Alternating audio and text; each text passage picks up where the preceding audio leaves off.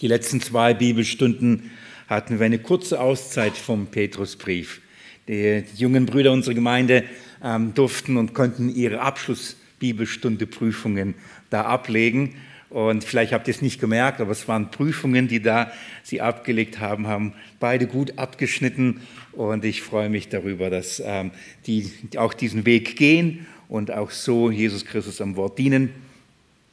Ähm, wir sind wieder zurück nach diesem kurzen Exkurs in Maleachi oder in Jona und ähm, äh, gehen wir wieder zurück zum Petrusbrief. Erster Petrusbrief, wir sind in Kapitel 5. Ich möchte heute die Verse lesen. Ähm, Verse 5 bis ähm, 9 sollen als Ausgangsgrundlage sein. Verse 5 bis 9 möchte ich heute lesen.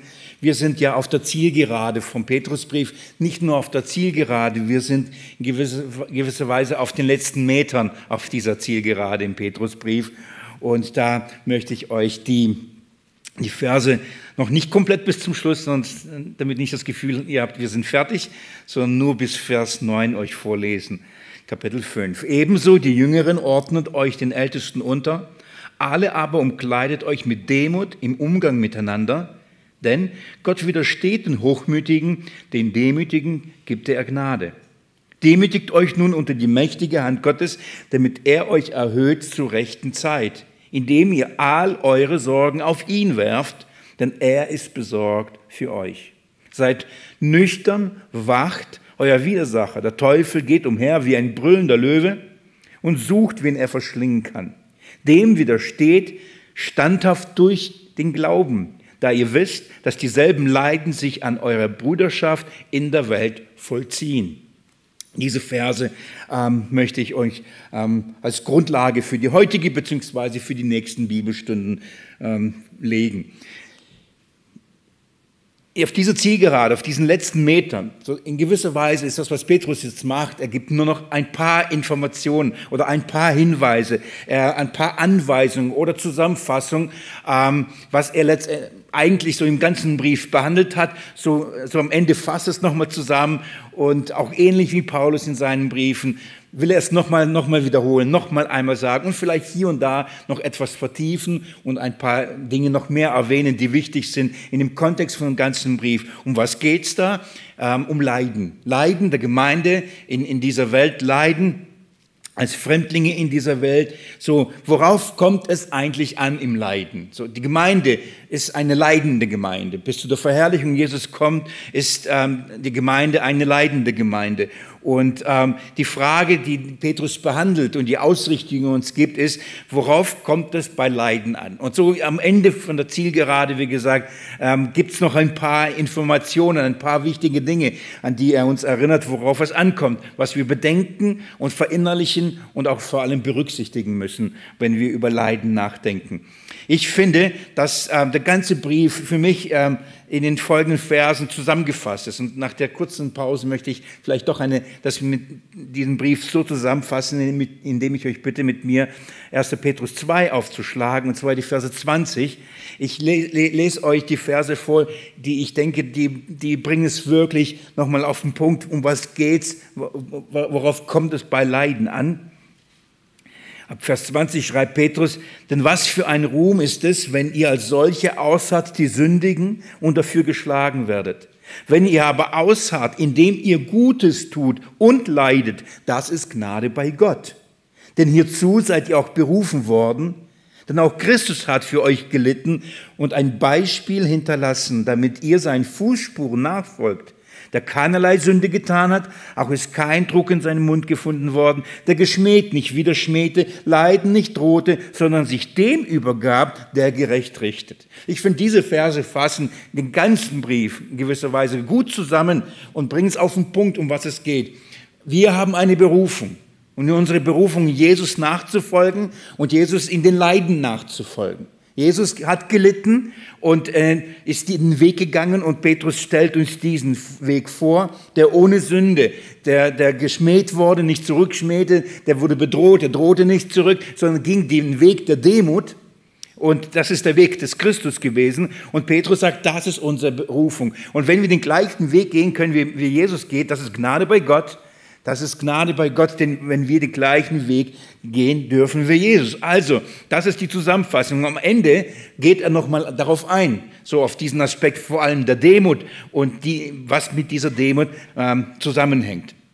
Die Leidenssituation, und ich mache jetzt eine kleine Prüfung. Nach knapp fünf Jahren oder sind es fünf Jahren, ich weiß es nicht mehr, ähm, haben wir den Brief intensiv gelesen, intensiv gelesen. Und ich, ich würde gerne zwischendurch mal so eine Prüfung machen und schauen, was ist hängen geblieben. Ich, würde, ich frage euch, ihr müsst jetzt nicht laut antworten, aber in eurem Herzen, der Heilige Geist wird euch jetzt prüfen, ob ihr das die Wahrheit sagt oder nicht, ob ihr es wisst oder nicht. So, welche Leidenskontexte hat, in, hat Petrus uns vorgestellt? Was sind die Leidenssituationen, in denen es darum geht, Jesus äh, nachzufolgen und diesem Vorbild nachzufolgen? Der erste Leidenskontext, habt ihr im Kopf? Das ist Obrigkeit und Bürger, als Bürger in dieser Welt, als, unter der Obrigkeit. Das ist der erste Leidenskontext. Habt ihr noch im Kopf gehabt? Wunderbar. Der zweite Leidenskontext war die Herren und die Sklaven. So, das ist äh, der zweite Leidenskontext. Wenn ihr das habt, schon zwei, zwei Punkte. Der dritte Leidenskontext war Mann und Frau. Richtig? Auch das ist jetzt bei uns mittlerweile. Der vierte Leidenskontext, Christ und in der Welt. Das Leiden in dieser Welt, mit all den Versuchen, mit all den, mit all den Prüfungen, das haben wir in Kapitel 3 nach den uns dann angeschaut, ab Vers 8. Und der letzte Leidenskontext, Älteste beziehungsweise Hirten und Schafe der Gemeinde. Also das sind die Leidenskontexte, die, die, die uns der Petrusbrief vorstellt. Wenn ihr sagt, habe ich alle gewusst, dann habt ihr eine Eins. Wenn nicht, dann habt ihr eine 1,2. so, so, so benote ich, dass man ein gutes Gefühl hat. Wunderbar. Also das ist die Leidenssituation. Vor allem der letzte Leidenkontext hat es in sich gehabt. Und wir haben in den letzten Stunden, Bibelstunden uns darüber, und, äh, darüber nachgedacht, vom Petrusbrief in der Schrift, ähm, zu einem über die Aufgabe der Ältesten, was ihre Aufgabe ist, und dann über diesen, ähm, die Unterordnung der Jüngeren unter die Hirten, der Jüngeren unter die Ältesten. Das ist Vers 5. Ebenso, ihr Jüngeren, ordnet euch den Ältesten unter. Nur ein Satz, ein kurzer Hinweis, aber der hat's in sich. Und ähm, während der Entfaltung und während dem Lehren habe ich schon geahnt und habe schon gedacht, dass einiges äh, und einige Fragen da entstehen werden, ähm, die ich auch aber in der Bibelstunde nicht konkret angesprochen habe und er erklärt habe, aber ich wusste es. Und als ich nach Hause kam, hat es Nachrichten gegeben, sowohl per WhatsApp oder per E-Mail oder per Telefon. Telefon. Die Leute wollten ähm, darüber noch ein paar Informationen mehr haben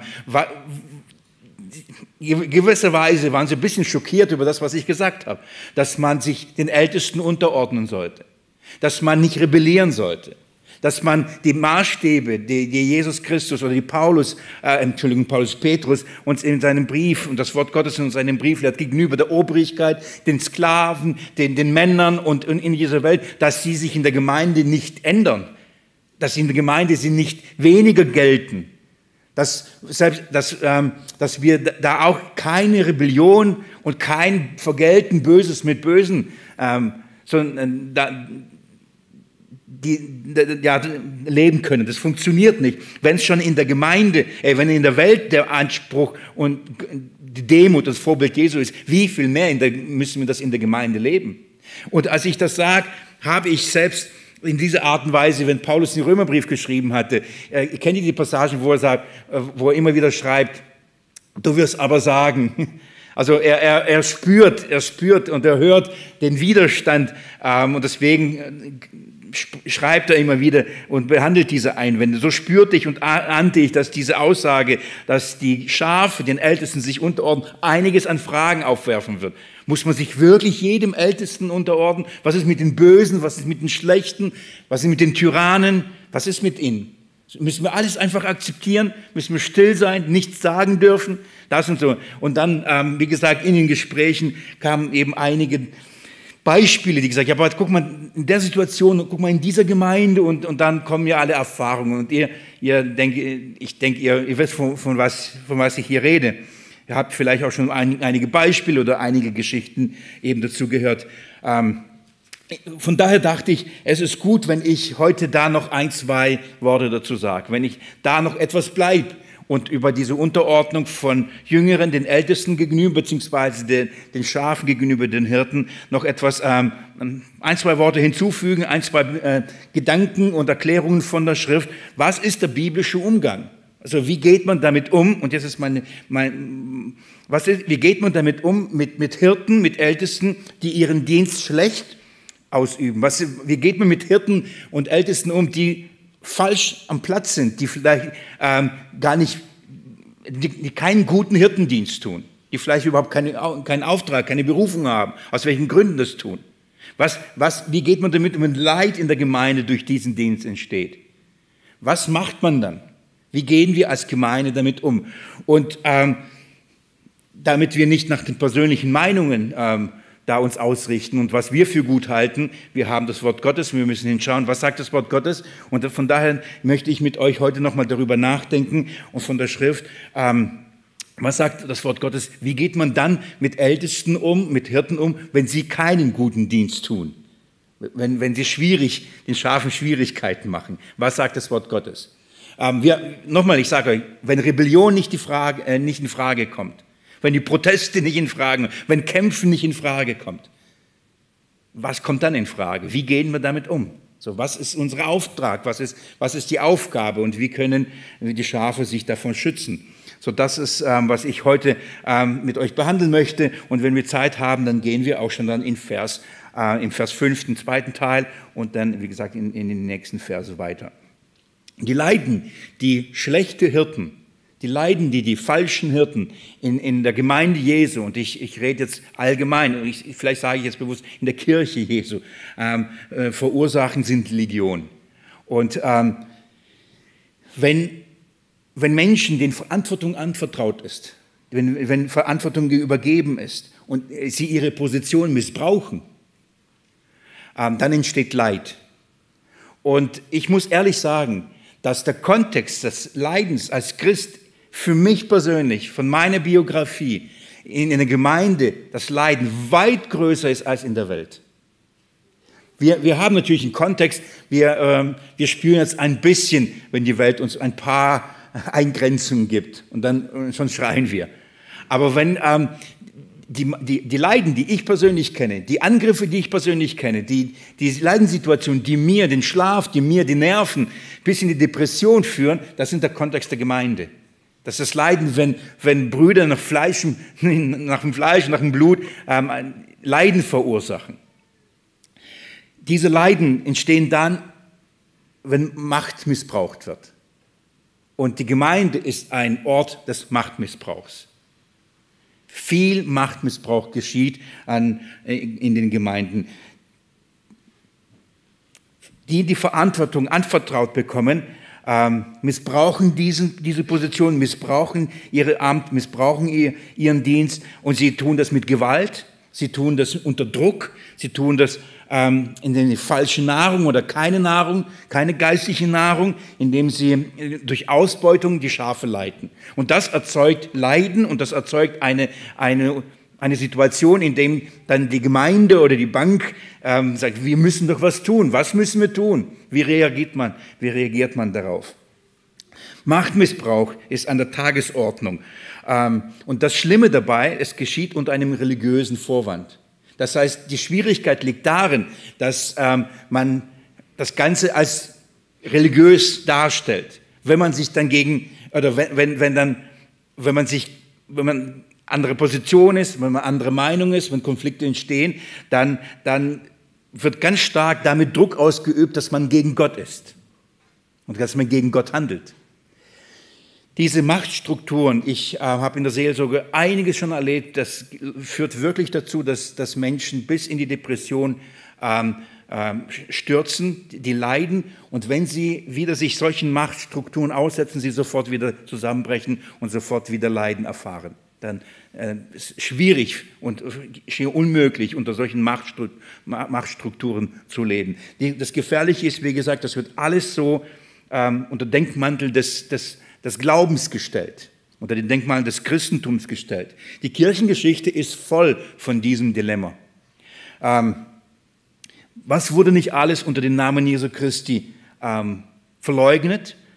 Wie viele wurden nicht verfolgt? Wie viele wurden ähm, unterdrückt, gefoltert, ja sogar getötet im Namen Gottes, im Namen Christi? Das ist Machtmissbrauch. Machtmissbrauch geschieht. Die Kirchengeschichte ist, wie gesagt, voll von den Zeugnissen dieses Macht, Machtmissbrauchs. Nochmal, in den, den ganzen Petrusbrief, auch in den letzten Bibelstunden, habe ich aber gesagt, dass Rebellion für uns keine Option ist. Dass Vergeltung für uns keine Option ist. Dass Handanlegen für uns keine Option ist. Dass wir niemanden stürzen dürfen, egal, auch die Schlechten nicht. Vergleich, ich habe euch gezeigt, David, Saul. Und das löste die Frage, ja, was muss man sich einfach drunter stellen? Muss man das einfach alles erdulden? Muss man das einfach alles ertragen? Das ist, das ist dieses Dilemma. Da dürfen wir gar nichts tun, müssen wir gar nichts tun. Wie und was ist der richtige Umgang dann, wenn Machtmissbrauch oder wenn Hirten nicht ihren Dienst gut tun, wenn Hirten ihren Dienst schlecht tun? Was ist die Option oder was ist unser Weg? Was ist der biblische Weg? Über, äh, darüber möchte ich mit euch, wie gesagt, kurz nachdenken. Ein, zwei Bibelstellen möchte ich dazu mit euch anschauen, die uns eine gute Ausrichtung äh, geben soll. Die erste ist die, ich möchte euch bitten, mit mir Timotheus aufzuschlagen. 1. Timotheus, Kapitel 5.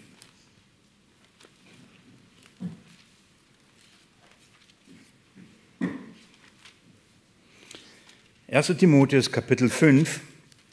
Ich lese euch diesen ähm, Abschnitt zuerst und dann versuche ich ihn auszulegen. Ab Vers 17. Die Ältesten, die gut vorstehen, sollen doppelter Ehre gewürdigt werden. Besonders die, die in Wort und Lehre arbeiten. Denn die Schrift sagt, du sollst den Ochsen, der da drischt, nicht das Maul verbinden. Und der Arbeiter ist seines Lohnes wert. Gegen einen Ältesten nimmt keine Klage an, außer bei zwei oder drei Zeugen. Die da sündigen, weise vor allen zurecht, damit auch die übrigen Furcht haben. Ich bezeuge eindringlich vor Gott und Christus Jesus und den auserwählten Engeln, dass du diese Dinge ohne Vorurteil befolgen und nichts nach Gunst tun sollst. Ich denke, das ist eine gute Stelle, die uns eine biblische Grundlage dafür lief, äh, liefert. Und ich möchte das bewusst aus zwei Perspektiven machen. Deswegen habe ich schon ab Vers 17 gelesen. Es gibt ähm, Älteste, die ihren Dienst gut tun und es gibt Ältesten, die ihren Dienst nicht gut tun. Und Paulus gibt uns eine Anweisung, wie geht man mit beiden um. Der Dienst der Ältesten, der Dienst der Hirten ist ein Dienst an der vordersten Front. Und darum ist dieser Dienst angefochten und die Ältesten und die, die Hirten, die stehen an der Pforte davon und die kriegen alles ab. Und das Erste, und darum beginnt Paulus so, bevor er darüber redet, was man mit den Nicht-Guten tun soll, sagt er, was man mit den Guten tun soll. Und ich möchte das bewusst uns ins sagen und ins Bewusstsein äh, rufen. Das ist ein geistlicher Kampf. Ein Hirte der, der Gemeinde zu sein, ein Hirte der, der Schafe Christi zu sein, ist ein geistlicher Kampf. Und darum ähm, sagt die Schrift, bedarf, muss man sie besonders schützen. Ist, man muss sie besonders schützen. Und das sind die ersten Verse. Und Paulus sagt, schützt sie zuerst. Und dann sagt er, aber wenn sie ihren Dienst nicht gut tun, was macht man dann? Also zuerst das Schützen. Lass mich das ähm, ganz kurz mit euch anschauen. Vers 17. Wenn ich das jetzt sage, dann sage ich als Ältester dieser Gemeinde. Und das sage ich als einer, der auch am Wort dient. Und das ist etwas ähm, schwierig für mich. Ihr versteht, was ich meine. Ich, ich kämpfe nicht für mich. Ich kämpfe nicht für meine Position und, und für meine doppelte Ehre, sondern ich, ich lehre das, was das Wort Gottes hier zu sagen hat. Und von daher möchte ich das auch bitten, von euch so, so, so wahrzunehmen. Die Ältesten unter euch, die gut vorstehen. Also es gibt welche, die gut vorstehen. Und dann sagt Paulus, was muss man tun mit denen, die gut vorstehen?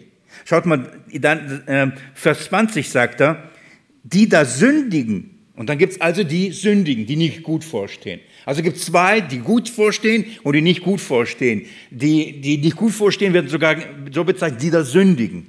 Wie geht man mit ihnen um? Was, was kann man tun? Die Schrift lehrt uns diese Dinge. Aber zuerst, was macht man ähm, mit denen, die gut vorstehen? Paulus sagt, die Ältesten, die gut vorstehen, sollen doppelter Ehre gewürdigt werden. Gerade deswegen, weil sie an der vordersten Front sind und weil ihr Dienst sehr schwer ist, muss man diesen Dienst schützen. Und wenn er sagt, doppelter Ehre gewürdigt werden, dann, dann spricht er etwas an, ähm, in doppelter Ehre, er meint damit aus dem Zusammenhang zu einem die Haltung den Ältesten gegenüber, wie man gegenüber auftritt, wie man sie behandelt und wie man sie ähm, entlohnt. Diese zwei Aspekte werden, sind, sind Paulus wichtig. Er sagt, doppelte Ehre gewürdigt werden. Er spricht von der Haltung ihnen gegenüber und der finanziellen Unterstützung ihnen gegenüber. Das ist, was er meint mit doppelter Ehrenwert. Warum? Er, er spricht und sagt, ähm, doppelte Ehre gewürdigt werden, besonders die im Wort und Lehre arbeiten. Was meint er damit? Er meint nicht, dass die Ältesten, die in Wort und in Lehre arbeiten, mehr Ehre wert sind, dass es besondere Älteste sind und, und darum mehr Ehre verdienen und darum auch mehr finanzielle Unterstützung verdienen. Das ist nicht, was der Paulus damit sagt. Der Dienst vor Gott ist gleich, ob man lehrt oder leitet. Äh, das ist vor Gott wenn man es in der Treue tut, genauso viel wert. Da gibt es keinen Unterschied. Auch die Ehre dadurch äh, äh, ist damit nicht, nicht weniger, wenn einer nicht den Lehrdienst als Ältester tut, sondern eine andere Aufgabe übernimmt. Das dürfen wir hier nicht verstehen, dass die, die am Wort lehren, besonderer Ehre und besonders gewürdigt werden. In manchen Kontexten, in manchen Gemeinden wird das getan. Da wird so ein Personenkult um all die Lehrer ähm, gefördert und das ist nicht, was die Bibel unterstützt, das ist nicht, was die Bibel sagt. Warum aber, sagt Paulus, besonders die am Wort dienen? Er, er, er, macht Folgendes, weil all die, die im Wort dienen und der Verkündigung dienen, die in intensiveren und größeren Anfechtungen und Angriffen ausgesetzt sind. Ich sage so, wenn einer lehrt und, und organisiert und strukturiert, er wird dafür angegriffen, ob er die Leitung gut gemacht hat oder nicht. Aber einer, der lehrt, und, und zwar jeden Sonntag lehrt oder Mittwochs lehrt, der wird permanent für, für jedes Wort wird er kritisiert. Und das ist ein geistlicher Kampf. Da geht es um die Verkündigung des Wortes Gottes. Und der Feind schläft nicht. Die Angriffe sind enorm. Man wird, man wird von allen geprüft, man wird von allen ähm, beäugt und das wird alles genau angehört. Und die Angriffe sind dann sehr viel. Also die Hauptangriffe in der Gemeinde sind welche? Lehrmäßige Angriffe. Und weil aber die Ältesten, ähm, die, die an Wort ähm, dienen, ein Wort und der Lehre, sie sind permanent diesen geistlichen Kampf ausgesetzt. Permanent. Ich, ich spüre das in, in diesen Tagen. Ich versuche euch, die Gemeinde vom Wort Gottes in, in diesen Zeiten auszurichten, worauf es ankommt. Die meisten Christen hören das nicht gern, was ich predige hier. Und ich, ja, hören nicht gerne. Das ist den, ja. Und das bringt Kampf mit sich. Das bringt An Anfechtungen mit sich. Und ähm, wir kennen das und ihr kennt das, denke ich auch. Das ist mein Leben. Ab dem Moment, ab dem Moment, wo ich anfing, Jesus am Wort zu dienen, ab dem Moment habe ich intensive geistliche Kämpfe. Intensive geistliche Kämpfe. Bis heute. Das sind über 20 Jahre jetzt mittlerweile. Ähm, das ist, man, und darum beginnt Paulus und sagt, man muss die Ältesten schützen. Man muss die Ältesten schützen. Und darum sagt er, schaut mal, ähm, wie, wie das geschieht. Vers ähm, also Vers 18 sagt er, du sollst den Ochsen, der da drischt, nicht das Maul verbinden und der Arbeiter seines Lohnes wird. Da spricht er eben auf die doppelte Ehre. Warum? Warum gerade die, die am Wort und in der Lehre dienen? Aus, aus, aus mehreren Gründen. Der Hauptgrund aber liegt darin, weil sie ihre Zeit darin verwenden und verwenden sollen, sich gründlich im Wort Gottes vorzubereiten gründlich das Wort zu studieren und die Zeit zu haben, das Wort zu verkündigen. Denn das, das ist die Hauptaufgabe, damit sie das leisten können damit sie das nicht geschwind nach dem Feierabend und äh, am, am Samstagabend noch eine Predigt vorbereiten, um Sonntag der Gemeinde Nahrung zu bringen, damit sie wirklich tief schürfen können und reichlich auftischen müssen, sollten sie die, die, die, die Zeit und den Freiraum haben, das zu tun. Aber damit sie das tun können, muss man ihnen die Freiheit geben. Das heißt, damit sie nicht arbeiten müssen, um Lebensunterhalt zu verdienen, muss man ihnen diesen Lebensunterhalt eben leisten.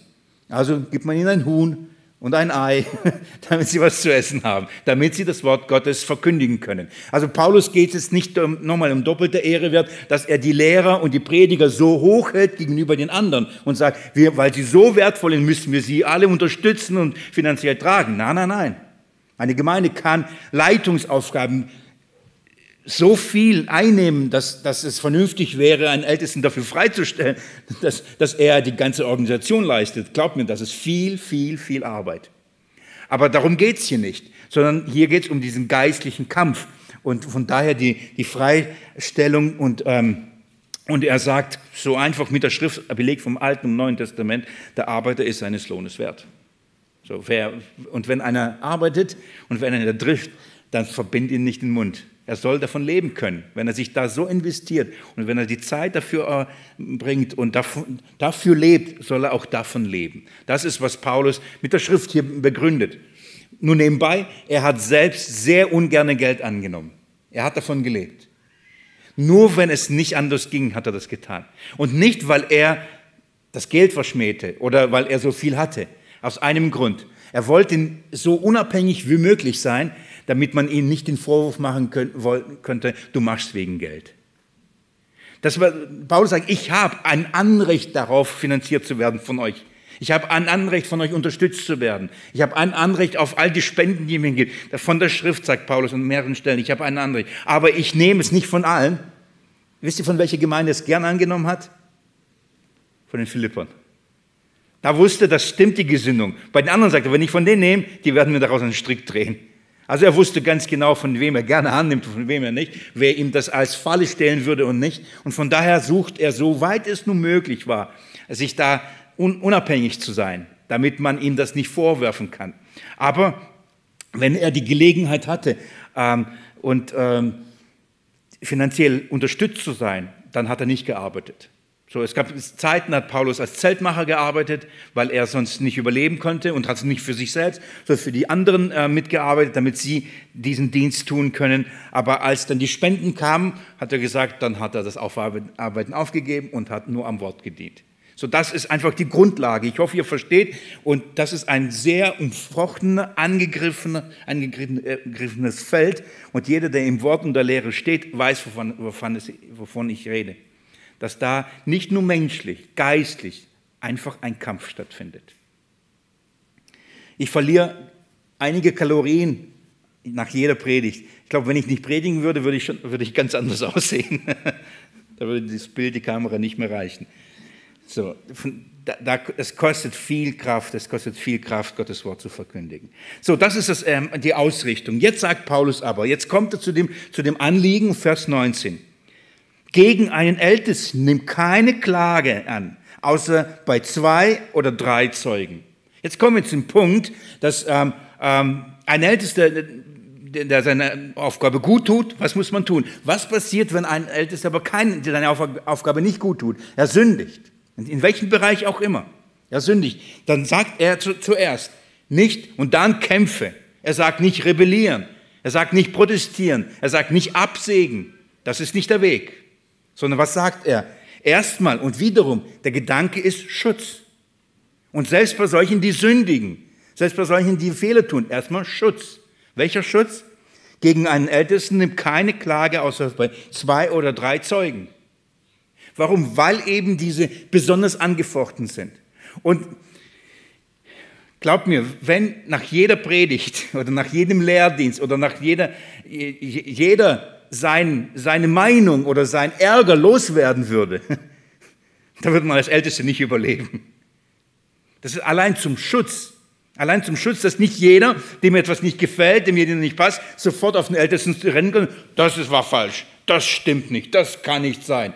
Das ist ungerecht. Das will ich nicht. Das mag ich nicht. Das ist, das ist gefährlich. Allein die Ältesten, die wissen, man bricht darunter zusammen. Und darum ist, ist das ein Schutz. So, äh, es ist nicht ein Ignorieren, es ist nicht ein Übersehen, sondern man muss dieses Prinzip der Bibel anwenden. Zwei oder drei Zeugen. Das ist ein biblisches Prinzip. Das heißt, es muss geprüft werden. Und die Prüfung geschieht immer auf zwei, zwei Richtungen. Genau das Gleiche ist Matthäus 18. Wenn du deinen Bruder sündigen siehst, dann geh und besprich's mit ihm allein, nicht, wenn er nicht hört, zwei oder drei Zeugen, dann vor die Gemeinde. In ähnlicher Weise knüpft Paulus das hier bei den Ältesten an, aber er geht äh, hier den Weg sofort, zwei oder drei Zeugen. Bei den Ältesten sofort zwei oder drei Zeugen. Warum? Wenn jemand meint, der ein Ältester lebt in Sünde oder hat gesündigt oder fehlt oder tut seinen Dienst nicht gut, dann muss, bevor diese Anklage kommt, bevor, muss das geprüft werden. Und das kann sein, da kommt zwei, eben zwei, man holt zwei drei Zeugen und die Zeugen beschauen oder schauen sich die Sachen an und die sagen, stimmt ja gar nicht. Stimmt ja gar nicht. Das ist deine Sicht, das ist deine Meinung, das ist nicht wahr, das ist weder biblisch noch richtig. Sie können, es kann nicht das bezeugt werden. Dann ist es, bevor der Pastor oder der Hirte das hört und seinen Gedanken und seine Situation, das macht was mit ihm, soll davor geschützt werden. So stimmt es nicht, dann muss es gar nicht und darf es gar nicht an ihn herangetragen werden. Aber wenn es stimmt, und dazu sind die Zeugen eben da, die sagen, das stimmt, er lebt in Sünde, er lebt da, er tut seinen Dienst nicht gut. Und das bezeugt unter 2 und 13. Dann hat es eine besondere Konsequenz. Die Tragweite ist weit höher als der Maßstab für die Gemeindeglieder. Genauso wie der Maßstab ähm, für die Gemeindeglieder erstmal unter, ähm, andersrum, genauso wie der Schutz besonders ist, ist die Tragweite noch besonders. So, so besonders der Schutz, so größer die Tragweite bei der Übertretung und bei der Sünde. Und der Grund liegt darin, weil die Hirten Vorbilder der Gemeinde sind. Es ist nicht so, dass die Sünde bei den, bei den Hirten größer und mehr wiegt als bei den, nicht, bei, bei, den Hirten, bei den Schafen. Es ist nicht so, dass wenn ein, ein Hirte fällt, bei Gott diese Sünde schlimmer ist, als wenn das Schaf die gleiche Sünde tut. Es ist so, dass die Auswirkungen größer sind, weil es einen Vorbildcharakter hat. Der Hirte geht vor und er ist ein Vorbild für die Schafe. Und darum setzt die, ähm, setzt die Bibel auch so hoch an, den Maßstab auch so hoch an. Und darum diese Liste von, von Ältesten, äh, sowohl Timotheusbrief wie Titusbrief. Das gilt für die Gemeinde auch, aber bei den Ältesten ist das besonders hoch angesiedelt oder äh, angestellt. Warum? Weil sie Vorbilder der Herde sein sollen. Das haben wir gelernt im Petrusbrief. Sie sind Vorbilder der Herde. Sie müssen da vorangehen. Darum ist der Maßstab hier auch so hoch. Also, das ist das Prinzip. Zwei oder drei Zeugen. Und liebe Geschwister, das praktiziere ich. Ähm, wenn, wenn Leute zu mir kommen und mich angreifen, dann sage ich, hol zwei oder drei Zeugen. Falls du es nicht weißt, ich bin ein Ältester. Und jetzt weißt du es, also hol zwei oder drei Zeugen. Wenn die Angriffe in der Art und Weise böswillig, damit meine ich nicht, dass ich jedes Gespräch damit abwürge. ihr, ihr kennt mich. Und ich habe mit euch schon einige Gespräche geführt. So, wenn aber böswillig und, und unbiblisch und wirklich, ich sage nur, böswillig jemand kommt, um zu schaden, und ähm, dann, dann sage ich, bist du wirklich der Meinung? Ja, dann sage ich, dann hol zwei oder drei Zeugen. Bis jetzt habe ich noch nie erlebt, dass jemand die zwei oder drei Zeugen gebracht hat. Habe ich bis jetzt noch nicht erlebt. Vielleicht kommt es noch. Ähm, vielleicht sind manche, manche jetzt motiviert oder merken, ah, so muss man gegen Willi vorgehen. Und jetzt sind sie auf der Suche nach zwei oder drei Zeugen. Aber das ist das biblische Prinzip. Und ich sage, dann reden wir zwei oder drei Zeugen, ist es so.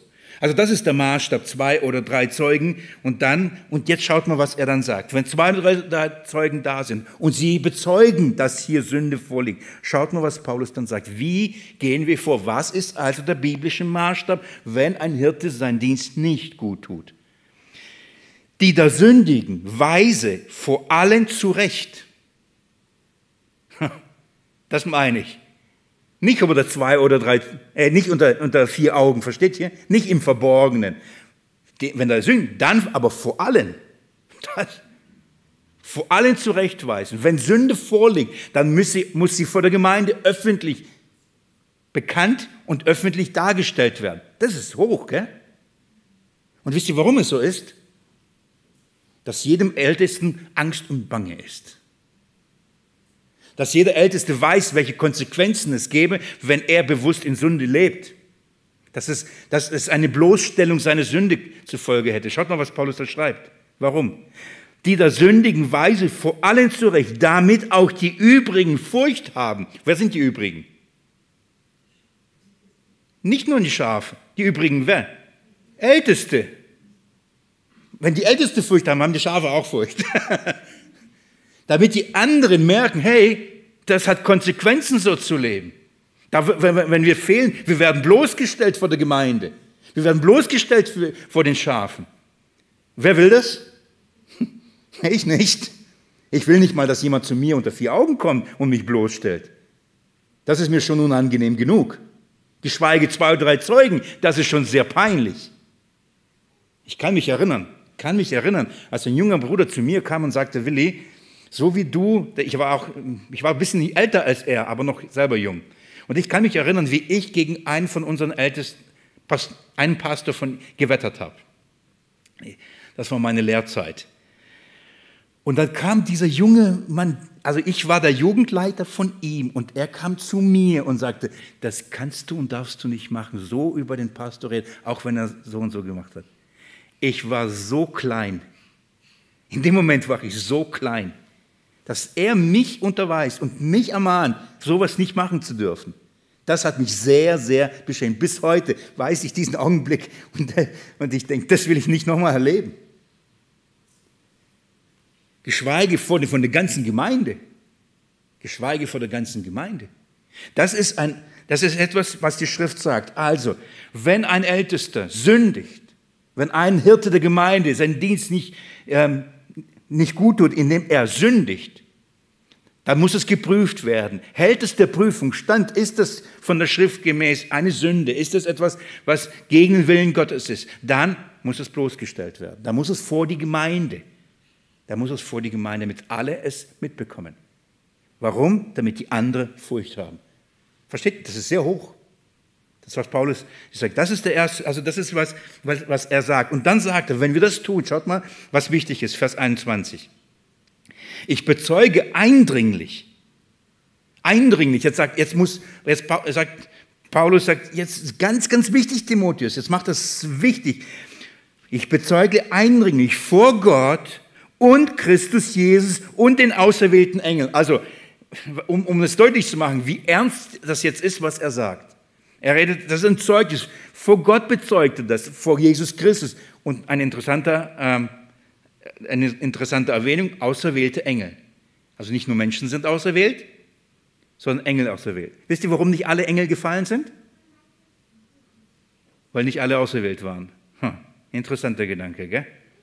So, aber das ist nicht das Thema. Aber ein bisschen Herausforderung zum Nachdenken ist es gut. Also den auserwählten Engel.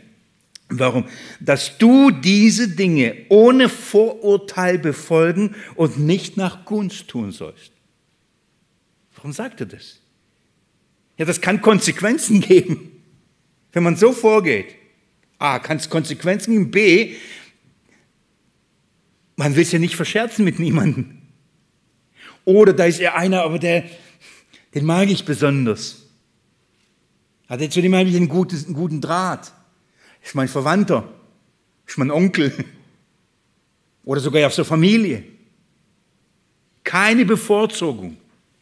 Es ist ernst, was Paulus sagt. Diese Sache ist sehr, sehr ernst.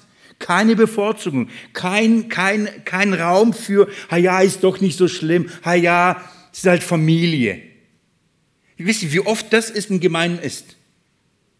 Dass Dinge nicht angesprochen, dass die Dinge nicht geklärt, dass die, es keine Konsequenzen sind, wenn Älteste ihren Dienst nicht gut tun. Weil warum? Ich habe Familie. Geht nicht. Das geht nicht. Paul, darum diese, diese Eindringlichkeit. Keine Bevorzugung. Keine Bevorzugung. Das ist der erste Maßstab, den wir haben. Wie geht man damit um? Also, wenn in der Gemeinde die, die, die, die, die Hirten Leiden auslösen. Was muss man tun? Zeugen, unter Zeugen, unter Zeugen dieses, das, das Offenstellen. Das ist nicht, versteht ihr, das ist kein Kampf, das ist keine Rebellion, das ist kein, kein, kein Protest, das ist nicht Bösen mit Bösem vergelten. Es ist die Wahrheit offenlegen und die Wahrheit bezeugen. Und ich, worauf ich hinaus möchte, schaut mal, was er sagt. Die da sündigen, weise vor allen zurecht. Was bedeutet das? Die da sündigen, weise ab vor allen. Die da sündigen, schmeiße vor allen raus. Was muss man vor allen tun? Weise sie zurecht. Sie zurechtbringen. Es muss das ins rechte Licht gestellt werden. Sie müssen begreifen, so geht's nicht. Sie, sie sollen zurechtgebracht werden, damit sie nicht mehr das tun, damit sie nicht mehr so handeln, damit sie nicht sündigen. Versteht ihr? Es, es, es ist, ist es etwas gegen oder etwas für sie? Es ist für sie, nicht gegen sie. Sie sollen zurechtgebracht werden. Das Ziel ist nicht absägen. Das Ziel ist nicht verwerfen. Das Ziel ist nicht rausschmeißen.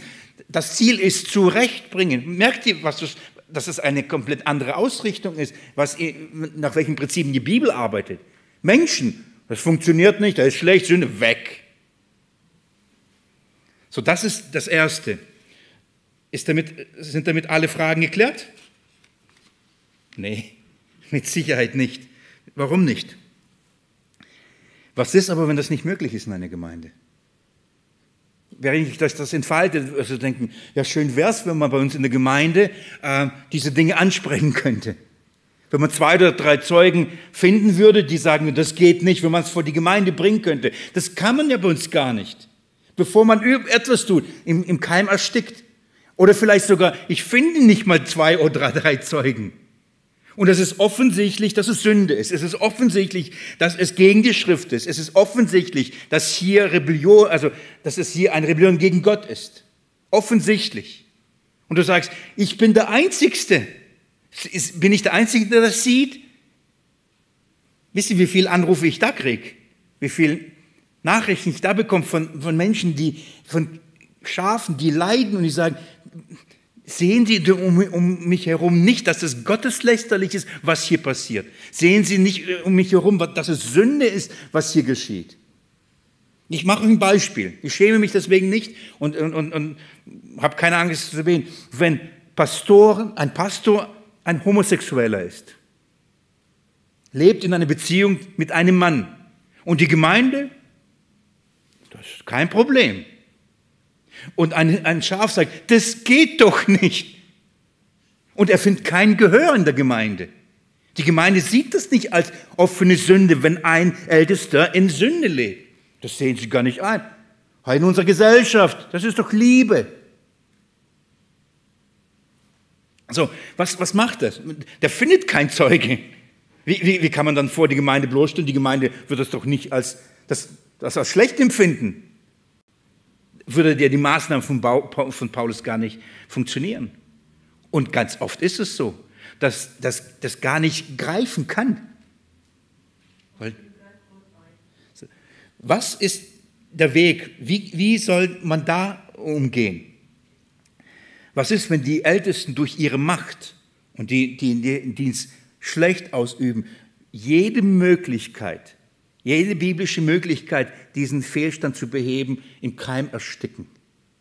Dass diese Plattform überhaupt nicht gibt und auch nicht geben, es überhaupt nicht möglich ist. Was macht man dann? Wir machen das, wir reden danach, äh, so, wir machen, ja, weil die Leute das nicht hören, was du sagst, deswegen ist es ein bisschen schwierig. Ja, nicht, dass ich nicht dein äh, Argument nicht hören möchte, sondern einfach die hören nicht und dann ist es für sie komisch zu Hause. Genau. Also gut. Also, ich, ich möchte euch einen Weg vorschlagen und ich auch wiederum von der Schrift, was ich glaube, dass es schriftgemäß ist und den ich auch rate. Was ist dieser Weg? Schlag mal Titus, Titus 3 mit mir auf, also ein Brief weitergehen. Titus 3, ab Vers 9. Vers 9 törichte Streitfragen aber und Geschlechtsregister und Zänkereien und gesetzliche Streitigkeiten vermeide. Denn sie sind unnütz und wertlos. Einen sektiererischen Menschen weisen nach ein- oder zweimaligen Zurechtweisung ab. Da du weißt, dass ein solcher verkehrt ist und sündigt und durch sich selbst verurteilt ist. Paulus redet hier im Kontext von, von ähm, Streitigkeiten, verschiedenen Positionen, Meinungen sektierischen Menschen in der Gemeinde. Ich möchte hier ein Prinzip aber ableiten. Und zwar welches Prinzip? Er sagt, einen sektierischen Menschen weist nach ein- oder zweimaligen Zurechtweisung ab. Streitigkeiten, Diskussionen, Auseinandersetzungen bringen nichts. Das ist auch meine persönliche Erfahrung, aber damit ist nicht viel gesagt. Das ist noch nicht das Maßstab, der Maßstab. Das ist, was die Bibel sagt. Streitigkeiten bringen nichts. Einmal mit dem geredet, funktioniert nicht. Zweimal damit geredet, keine Einsicht, lass es. Bringt nichts. Wie viel Zeit, wie viel Energie, wie viel Kraft, wie viel Nerven verloren. Macht keinen Sinn. Und das ist mein. Es macht keinen Sinn, wenn in einer Gemeinde, vor allem ein Pastor, in dieser Gesinnung lebt, glaubt ihr, da macht eine Diskussion, was biblisch ist und nicht biblisch ist, Sinn? Ich glaube, das, das verändert ihn. Du gehst hin und sagst, lieber Bruder, das, das widerspricht aber dem, was Paulus allein im Römerbrief schon sagt. Und du gehst nochmal hin und sagst, das widerspricht, was Gott eben in, durch Mose schon gelehrt hat. Und jedes Mal keine Antwort oder eine Gegensatzposition. Es macht keinen Sinn. Und darum ist, ist, was ich glaube, dass unser Auftrag ist nicht kämpfen. Wenn es keine Möglichkeit ist, nach 1 Timotheus Kapitel 5 einen, einen, einen Leiter, einen Hirten zu überführen, dann macht Kämpfen keinen Sinn. Man geht zugrunde. Funktioniert nicht. Wisst ihr, was mein Rat ist? Das, was Paulus getan hat. Geht mit mir Apostelgeschichte 15.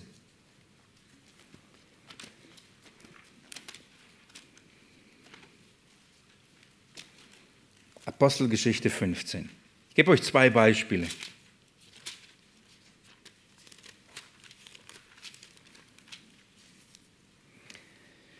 Vers 39. Es ist die Auseinandersetzung von Barnabas und Paulus. In dem Fall zwei eifrige Missionare. Barnabas war der, der Paulus ähm, in die Jerusalemer Gemeinde, Jerusalemer Gemeinde eingeführt hat und mit dem dann aber auch zu, einem, zu dem Dienst berufen worden ist, zu dem Missionsdienst. Also diese beiden. Jetzt sind sie an einem Punkt, wo sie beiden unterschiedlicher Meinung sind. In dem Fall geht es um, ähm, um Markus, ja? Den Markus, der das Markus-Evangelium geschrieben hat. Paulus war enttäuscht von ihm und wollte ihn nicht wieder auf die Missionsreise mitnehmen. Barnabas, aber sein Onkel, wollte ihn unbedingt auf die Missionsreise mitnehmen. Es entstand ein Familienkrach. und so ein, eine Spannung. Und ich lese Vers 39. Es entstand unter nun eine Erbitterung, sodass sie sich voneinander trennten und Barnabas den Markus mitnahm, nach Zypern segelte. Paulus aber wählte sich Silas und zog aus von den Brüdern, der Gnade Gottes befohlen. So wisst ihr, was hier passiert? Die sind beide uneins. Sie, sie, sie kriegen keinen Konsens, was ist richtig. Wisst ihr, was sie tun? Sie gehen zwei verschiedene Wege. Und wisst ihr was? Das ist gut. Es ist gut. Und dann, wir lesen nicht in Apostelgeschichte, und Gott segnete den Dienst ab diesem Moment von Paulus nicht mehr. Und auch Barnabas hatte keine Frucht in diesem seinen Dienst. Lesen wir das? Ab dann ziehen sie beide aus und, und gehen auf die nächste Missionsreise. Und was passiert? Der Gnade Gottes anbefohlen. Und das Wort wächst. Und glaubt mir, in seiner Gnade und in seiner Barmherzigkeit gebraucht Gott sogar sowas. Wisst ihr was? Warum? Weil da auf einmal aus einem Missionsteam zwei Missionsteams wurden. Auf einmal konnten sie zu gleicher Zeit mehr Menschen erreichen. Was durch eine ungute Situation entstand, wurde, gebrauchte Gott zum, zum Guten. Und er gebrauchte, um das Wort Gottes auszubreiten. Wisst ihr, wie viel Gemeinden sich spalten? Spaltung ist nie gut. Das ist so viel Schmerz und so viel Leid löst sie aus. Aber habt ihr euch schon mal allein nur aus diesem Aspekt Gedanken gemacht, dass Gott es vielleicht zulässt? Aus dem Grund, dass die Gemeinde sich verdoppelt in dem Fall. Aus einer Gemeinde wären zwei. Wie viele Mitarbeiter braucht man jetzt? Doppelt so viele. Wie viele müssen ihre Gaben jetzt einsetzen? Doppelt so viele. Wie viele müssen sich jetzt engagieren? Doppelt so viele. Und auf einmal müssten, werden die gefragt, die sonst nie in den Dienst tun würden. Ist es gut, Spaltung? Ist es gut, Trennung? Nein. Aber der Herr sagt, aber es muss geschehen. Und ein Aspekt ist, Gott macht etwas Gutes daraus. Er macht etwas Gutes daraus. Das ist, wenn, wenn, wenn unter Christen diese Spannung entsteht. Von daher, sich trennen und, in, und Konfrontation meiden, sich trennen, Konflikte meiden. Das ist der biblische Weg. Nicht kämpfen, nicht diskutieren, nicht debattieren und bis zu Erbitterung. Das macht keinen Sinn. Zwei oder dreimal, das reicht. Wenn es keine Klarheit gibt, es wird nicht besser. Deswegen der Rat, geht. Trennt euch. Ich, es gibt genügend Beispiele von Missionswerken es gibt genügend Beispiele von Männern, die Gott gesegnet hat, die gemerkt haben, nur als Beispiel, Hudson Taylor war in einem Missionswerk, aber war nicht mit der Leitung, mit der Art und Weise, wie sie geleitet haben und nach welchen geistlichen Prinzipien sie gedient haben, war, er war damit nicht einverstanden. Und er hat darunter gelitten. Er hat viel mit den Diskutierten geredet. Gab's, die kamen nicht auf den grünen Zweig. Entschied er sich, andere Wege zu gehen. Und, und, er sprach nicht ihren Glauben ab, er sagt nicht, die sind die Teufel und Böse, sondern sagt, okay, ihr tut mit eurem, in eurem Verständnis und Gewissen euren Dienst, ich mache nach meinem Verständnis. Und Gott segnete diese Arbeit. Es wurde eine große Missionsarbeit. Manchmal ist es gut, den Konflikten aus dem Weg zu gehen und verschiedene Wege zu gehen. Ich möchte euch ein weiteres Beispiel geben. Ne, ne, ja, ein weiteres. Apostelgeschichte 19 ab Vers 8. Paulus ist in Ephesus. Ein sehr fruchtbarer Dienst, den er da getan hat. Er hat da zwei Jahre gelehrt und aus diesem Verkündigungsdienst, Lehrdienst in Ephesus, sind ähm, ganz viele Gemeinden entstanden in Kleinasien. So die vor allem, sehr wahrscheinlich fast alle Gemeinden, wahrscheinlich alle Gemeinden, die ähm, in Offenbarung auftauchen, in den Sendschreiben. So, das ist der Hintergrund. Jetzt schaut mal Vers 8. Es, er ging aber in die Synagoge und sprach freimütig drei Monate lang, indem er sich mit ihnen unterredete und sie von den Dingen des Reiches Gottes überzeugte. Wo geht er hin? In die Synagoge. Das waren die damalige Gemeinde, die Gemeinde der Juden. Er geht dahin und als Jude, er lehrt da und er verkündigte drei Monate intensiv. Viel Predigt, viel Lehre. Und was löst es aus? Vers 9. Als aber einige sich verhärteten und ungehorsam blieben und von der Menge schlecht redeten, Entschuldigung, ja, und vor der Menge schlecht redeten von dem Weg, trennte er sich von ihnen und sonderte die Jünger ab und redete täglich in der Schule des Tyrannus. Also, als er merkt, da ist keine Einsicht, da ist kein Verständnis, da ist kein, kein Annehmen, sondern ein Leben, ein, ein, ein Verwerfen und Verhärten sich gegenüber der Wahrheit, ein Verhärten sich gegenüber dem Evangelium. Was macht er? Kämpft er da weiter? Diskutiert er da weiter? Nein. Er nimmt die, er nimmt die Jünger mit sich und geht. Er trennt sich. Er trennt sich von ihnen und sonderte die Jünger ab und redete täglich in der Schule des Tyrannus. Also er sucht sich neue Räumlichkeiten und beginnt da eine Gründungsarbeit, eine Gemeindegründungsarbeit. Und wisst ihr, was dann steht? Viele Gemeinden entstehen aus dieser Aktion hier. Wenn das Evangelium verworfen, wenn das Evangelium, wenn die Grundlagen des Evangeliums, die Grundlagen der Schrift nicht geglaubt, nicht angenommen werden, sogar es so weit geht und sie redeten schlecht von ihnen, da begann diese Spannung, Verleumdung, Lästerung, dann sagt Paulus was? Dann gehen wir. Was ist mein Rat, liebe Geschwister? Wenn, wenn jemand in der Gemeinde ist, in einer Gemeinde lebt, ein Teil der, einer Ortsgemeinde ist und merkt, die Ältesten leben in Sünde und er nicht die Möglichkeit hat, nach der Schrift, nach der Wahrheit, auf zwei oder drei Zeugen vor die Gemeinde zu stellen und von dieser Sünde zu überführen. Wisst ihr, was mein Rat ist? Geh. Geh, geh und such dir eine Gemeinschaft, wo das Wort Gottes geliebt, wo das Wort Gottes geglaubt und wo das Wort Gottes gelebt wird. Aber jetzt kommen wir an einen Punkt, und zwar einen sehr wichtigen Punkt. Diese Tatsache ist bei vielen Christen und manchen bestimmten Gemeinden fast wie die Hochsünde schlechthin. Wenn jemand eine Ortsgemeinde wächst, wechselt und in eine andere Ortsgemeinde geht, ist für sie weit schlimmer, als wenn er in die Welt gehen würde. Ich sage euch, das ist die Wahrheit. Da können Geschwister in der Welt leben, die Gemeinde verlassen, nie in die Gemeinde gehen. Das interessiert nicht viele. Da würden welche sagen, oh, ich, rücke, ich kehre der Gemeinde den Rücken zu, will mit der Gemeinde nichts zu tun haben. Sagen, okay, sie entlassen ihn. Sie kämpfen nicht, sie ringen nicht, sie beten nicht, sie weinen nicht. Okay.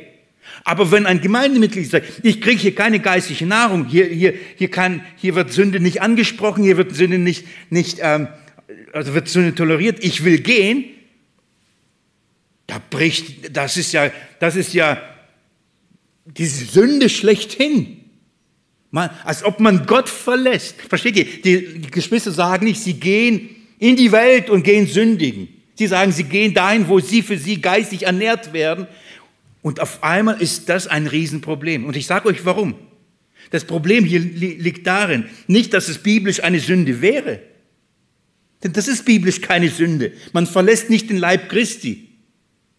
Man verletzt nicht den Leib Christi. Denn der Leib Christi ist weit größer als eine Ortsgemeinde. Um was geht's? Man hat Angst, und ich sage euch ein paar Punkte, um die Mitgliederzahlen zum Beispiel. Und wenn die Mitgliederzahlen schrumpfen, wisst ihr, was, von was man dann Angst hat? Von Mitarbeitern, von den Spenden, ob man sich dann überhaupt tragen kann.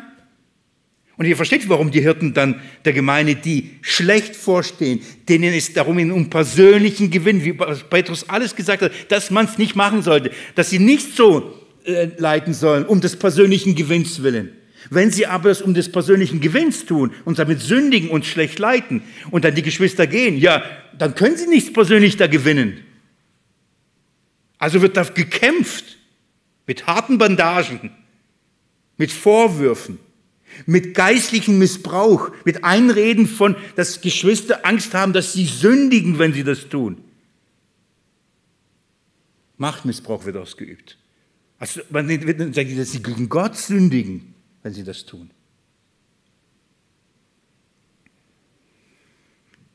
Mein Rat ist, geht.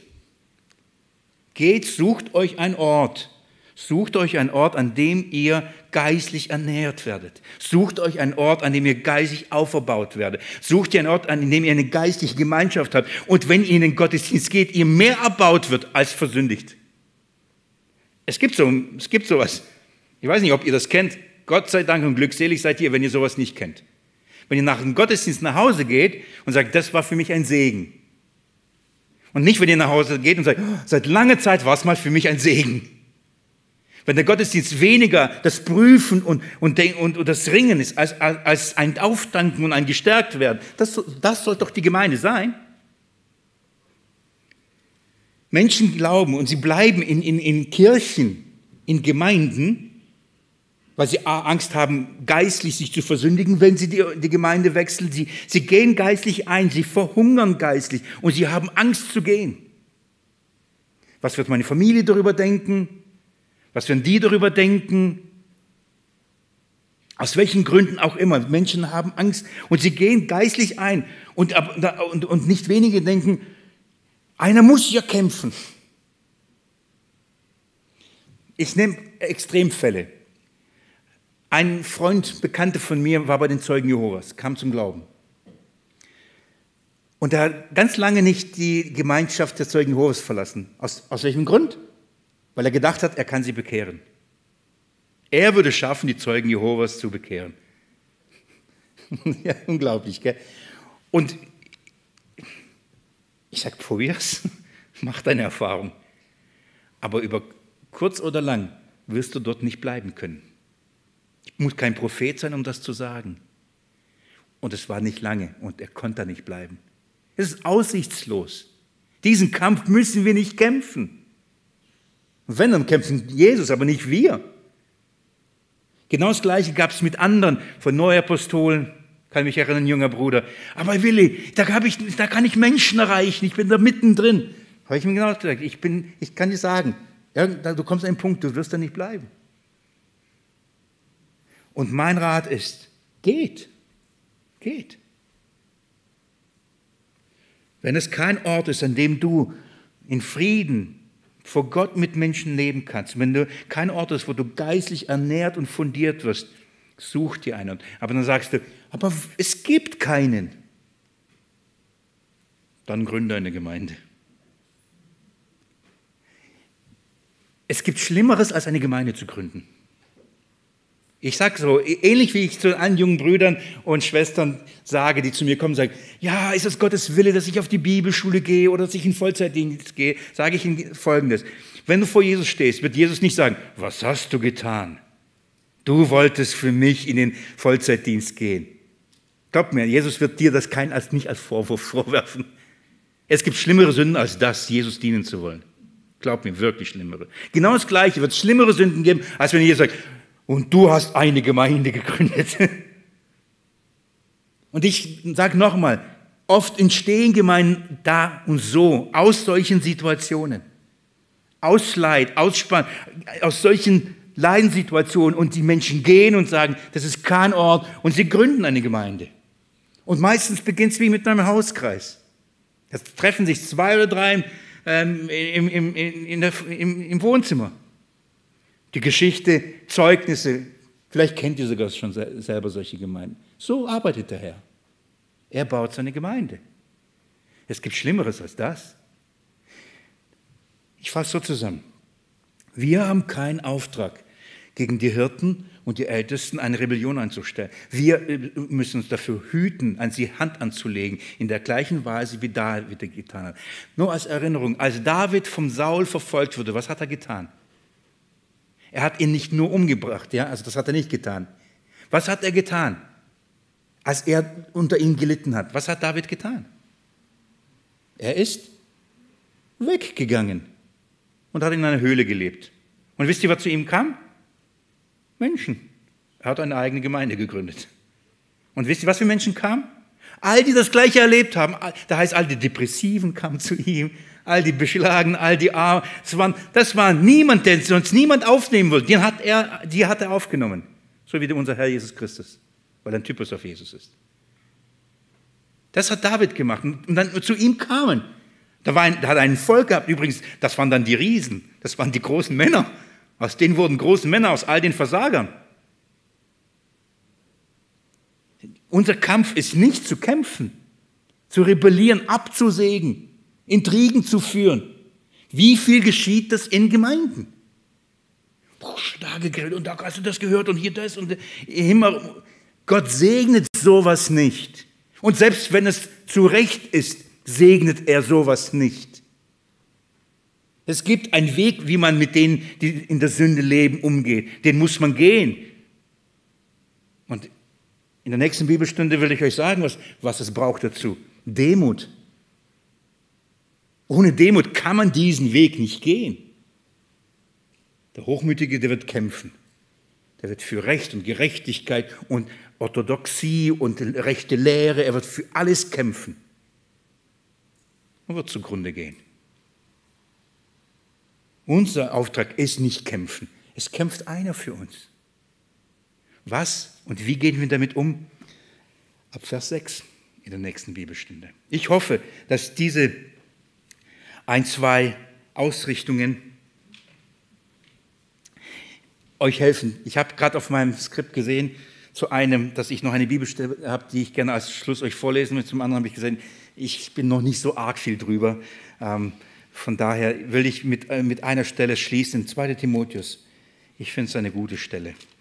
2. Timotheus, Kapitel 2,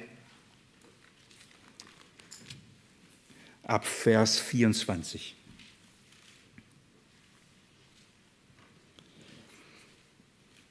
Ein Knecht des Herrn aber soll nicht streiten, sondern gegen alle milde sein, lehrfähig, duldsam und die Widersacher in Sanftmut zurechtweisen. Das ist ein Knecht des Herrn. Schaut mal, was steht da? Nicht streiten. Was noch? Milde sein was noch?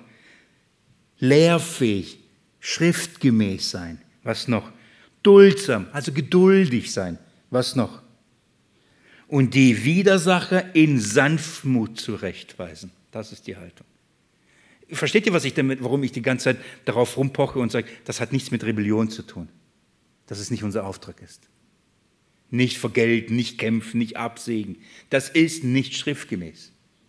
Und jetzt schaut mal, das ist jetzt so herrlich. Deswegen habe ich diesen Vers, äh, diese Verse euch vorgelesen. Oder lese ich euch vor. Dann heißt es, und hoffen, ob ihnen Gott nicht etwa Buße gibt zur Erkenntnis der Wahrheit und sie wieder aus dem Fallstrick des Teufels heraus nüchtern werden, nachdem sie von ihm gefangen worden sind für seinen Willen. Das ist das Ziel. Ich habe es für mich sozusagen nicht kämpfen gegen sie, sondern beten für sie. Hoffen für sie. Was hoffen? In der Erkenntnis, in dem Verständnis. Sie sind gefangen in die Stricken des Teufels. Der Widersacher hat sie verschlungen. Er hat sie verführt. Er hat sie verblendet. Und unsere Hoffnung ist darin, dass sie gerettet werden, oder? Das ist, was Christus gemäß ist dass sie gerettet werden, aus dem Fallstrick des Teufels heraus nüchtern werden. Das ist das Bild ist, da ist jemand betrunken, er kann nicht recht denken, nicht recht verstehen, er kann nicht recht einordnen und auf einmal wird er nüchtern und sagt, oh, ich war ja auf einem falschen Weg, das ist ja gegen Gott, gegen Christus, gegen das Evangelium. Ich war ja gefangen von dem Teufel hier. Ich bin verführt worden, wie die Eva sagt. Er hat mich betrogen. Das ist die, äh, eine großartige Erkenntnis. Er hat mich betrogen, er hat gelogen. Stimmt gar nicht, was er gesagt hat. Ob sie nicht nüchtern werden, nachdem sie von ihm gefangen worden sind für seinen Willen. Sie tun es für seinen Willen. Und wie bekämpft man den Teufel? Indem man gegen ihn rebelliert, indem man gegen ihn kämpft. Wie? Nächste Bibelstunde, das ist eine gute Überleitung. Wie kämpft man gegen den Teufel, wenn er umhergeht wie ein brüllender Löwe und sucht, wen er verschlingt? Gucken wir uns in der nächsten Bibelstunde an. Ich hoffe, wieder mit euch hier vor Ort. Schön euch zu sehen. Fühlt sich schon anders an.